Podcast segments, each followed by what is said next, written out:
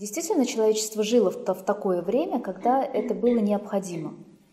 Сегодня мы живем на другом уровне сознания, где не, э, когда наши отношения партнерские, равные, да, независимые друг от друга. Женщина, наконец, получила совершенно другой статус. Долгое время у женщины был э, статус зависимый.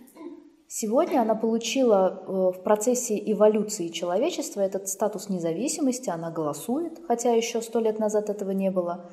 Она может э, держать бизнес, она сегодня выступает наравне с мужчиной в обществе.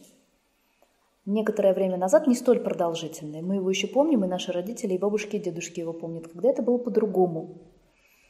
А, у женщины все, все происходило по-другому. И тогда система ждала от женщины другого. Она ждала того, что она действительно войдет в не систему, а она войдет в семью мужа, в актуальную семью.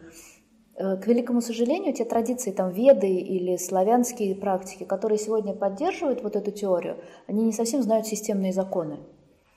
Если бы для них это было более ясно, для людей, которые следуют этому течению, они бы не заявляли так э, параллельно перпендикулярно, вот только так и никак иначе. Сегодня мы можем сказать, что для отношений, поскольку есть такая традиция, поскольку мужчина, ну, он все-таки защитник, он больше стоит со стороны социума, да, в семье, в отношениях, э, он как бы защищает, он как бы э, ставит фундамент, у него своя сила, которая принадлежит мужскому месту он чувствует себя гораздо э, лучше в отношениях, если женщина приходит и вот хотя бы в таких традиционных вещах сдается ему.